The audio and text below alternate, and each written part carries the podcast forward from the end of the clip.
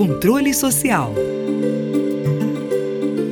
Levantamento do Fundo das Nações Unidas para a Infância, o UNICEF, aponta que apenas 4% dos eleitores brasileiros se preocupam com o tema educação em 2022. Para reverter esse quadro, a organização lançou a campanha Hashtag Vote pela Educação, que tem o apoio da Associação dos Membros dos Tribunais de Contas do Brasil, a Atricom. O objetivo é mobilizar os eleitores a exigirem ações concretas de candidatos em resposta à crise educacional pós-pandemia. A oficial de educação do Unicef no Brasil, Júlia Ribeiro, destaca a importância do programa. Nós estamos diante de uma crise urgente na educação, né? Foram mais de dois anos de pandemia que acabaram excluindo milhões de crianças e adolescentes da escola, agravou ainda mais as desigualdades que já existiam no nosso país e impactou, ah, na grande maioria, estudantes que já viviam uma situação de vulnerabilidade. É, reverter esse quadro, né, ofertar mais oportunidades, ofertar educação para essas crianças e adolescentes, só é possível com o pacto da sociedade como um todo pela educação. E as eleições agora de 2022 são um momento bastante importante para isso.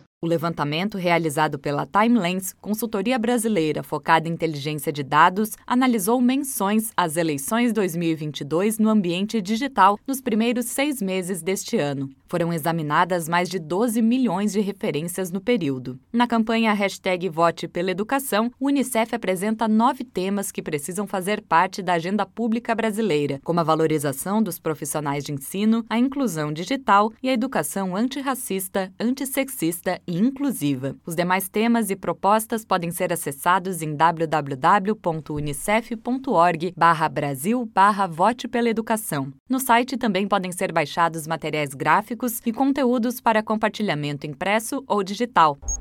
Tribunal de Contas do Estado de Goiás. Fiscalização a serviço da cidadania.